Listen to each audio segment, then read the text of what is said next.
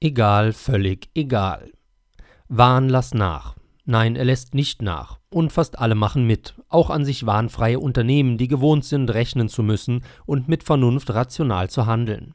Aber wenn ihnen der Wahn bezahlt wird, machen sie ebenfalls dabei mit. Sobald Unternehmen kapiert haben, wohin der politische Wind weht und sie erkennen, dass mehrheitlich politischer Wille neue Subventionstöpfe aufmacht und dieser ihnen verlässlich zusichert, dass diese Töpfe lang genug am Kochen gehalten werden, greifen Unternehmen herzhaft und schamlos auch dann zu, wenn ihnen der Sachverstand und die normale menschliche Vernunft sagen müssten, Finger weg davon. Außerdem, wer will es mit der Politik schon verderben oder sich gar mit ihr anlegen, zumal wenn Gewinne winken, auf wessen Kosten auch immer. Auf Kosten der Umwelt etwa, egal, völlig egal. Auf Kosten darob leidender Menschen, egal, völlig egal. Auf Kosten der Steuerzahler, egal. Auf Kosten der Volkswirtschaft als Ganzes des Wohlstands aller, na, Sie wissen schon, egal, völlig egal. Und freie Marktwirtschaft ist das auch nicht mehr, die ihre Gegner abwertend und ihre Befürworter leichtfertig Kapitalismus nennen.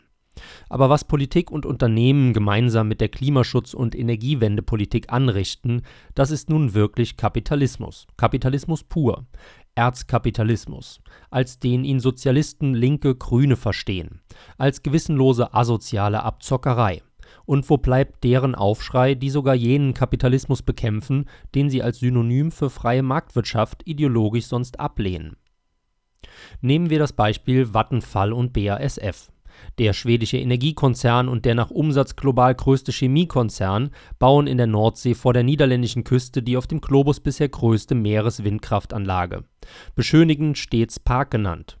Windpark aber Riesenindustrieanlagen mit 140 Turbinen etwa 18 Kilometer vor der Küste sind natürlich keine Parks zum Lustwandeln und Genießen. Es macht sie auch nicht erträglicher, dass es das erste Windkraftfeld in der See ist, das ohne staatliche Subventionen gebaut wird. Aber wenn die beiden Unternehmen ohne Subventionen bauen, betrifft das nur den Bau, nicht den späteren Betrieb.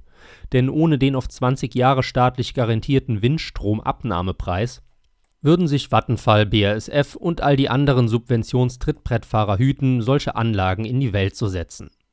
Das erste Schiff mit Fundamenten hat abgelegt, der Bau hat begonnen.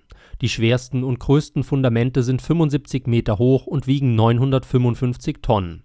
Sie werden in Wassertiefen von 17 bis 28 Metern mit einem Hydraulikhammer in den Meeresboden getrieben. Die ersten Drehflügelmaschinen sollen im Frühjahr 2022 und alle 140 Maschinen bis Sommer 2023 ans Netz gehen. Alle Angaben sind aus der FAZ vom 7. Juli 2021. Wo bleibt der Protest der Umweltschutzverbände? Oder wird er ihnen abgekauft, damit sie den Mund halten und weiter mitspielen? Wo bleibt der Protest der Seeschifffahrt gegen ein weiteres Hindernis auf ihren Routen, dem sie sich tunlichst fernhalten müssen? Man will es nicht hoffen, aber den Unglücksfall, dass ein Schiff manövrierunfähig geworden in dieses riesige Windkraftfeld von Wind und Strömung hineingetrieben wird, werden wir noch erleben. Und wer als Segler unterwegs ist, wird Ausweichmanöver fahren müssen und auf längere Routen gezwungen. Der Wahnsinn der Klimaschutz- und Energiewendepolitik macht vor nichts mehr Halt. Was hier geschieht, sind politische und wirtschaftliche Verbrechen gegen eine nicht wehrbereite, meist ahnungslose Bevölkerung. Ahndung null.